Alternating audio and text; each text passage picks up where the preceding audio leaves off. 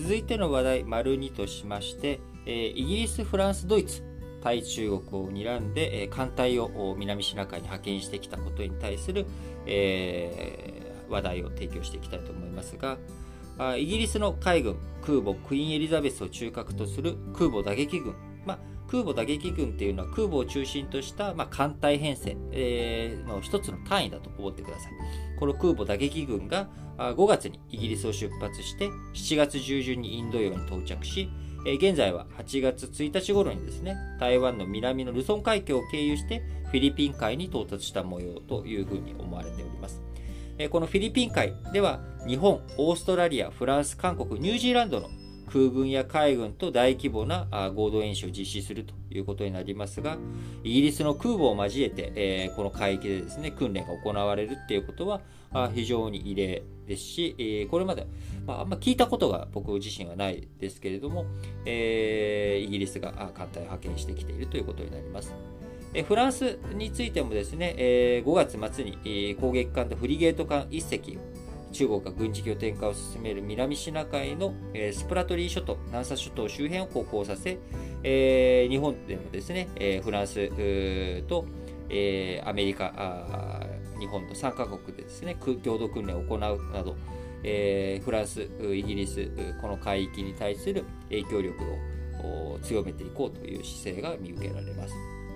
また、イギリス、フランスにのみならず、ドイツもですね、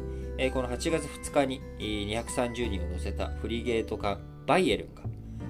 ドイツの北西部からインド太平洋地域に向けて出発をしました。ドイツ外務省によれば、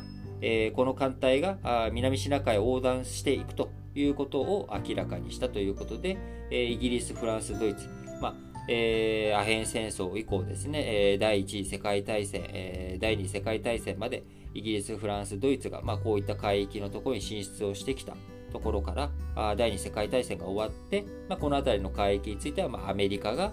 こう世界の警察じゃないですけれども、えー、しっかりと治安維持に、えー、行っていくという動きからですね、えーまあ、その後旧ソ連、えー、崩壊後アメリカ一極集中、え、中国が台頭してくる中アメリカだけではなかなか難しいというところにイギリス、フランス、ドイツが艦隊派遣してきたから、え、中国に対して、えー、牽制を仕向ける。という、まあ、こういったことになっております。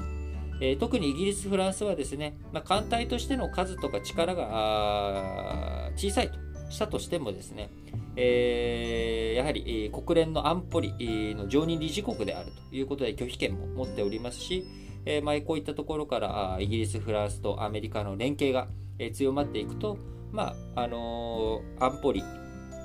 まあ、あの中国かロシアが反対してしまえばですね拒否権が発動ということになりますが一応ま3対2常任理事国5カ国のうち3カ国が結束するという形については非常に大きい意味があるのかなと思います。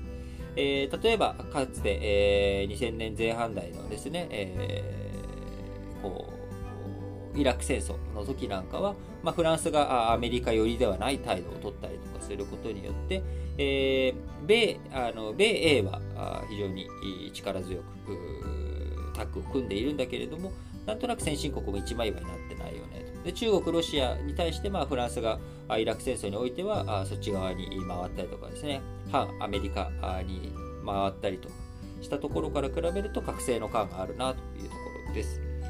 えーこうね、経済成長著しいアジア太平洋存在感をイギリス、フランスしっかり高めていきたいというところや、まあ、かつて宗主国だった旧植民地のところに自分たちが派遣していくことによって新型コロナの影響も受けて、え経済が低迷していろいろと閉塞感が漂っている自国民に対して、まあ、かつての栄光を取り戻そうじゃないですけれども、まあ、そういったメッセージ性もあるのかなというふうに思います。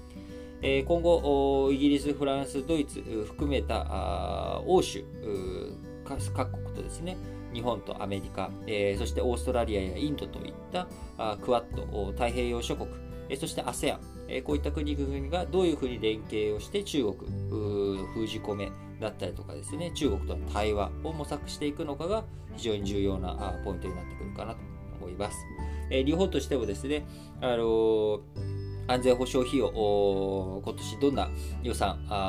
の申請が出てくるのかというところをしっかりと見ていく必要がありますし、えどういったお金の使い方、人員の配置の仕方、どういうふうにしていくのかというところが非常に重要視されてくるポイントになってくるかなと思います。それでは次の話題に移りましょう。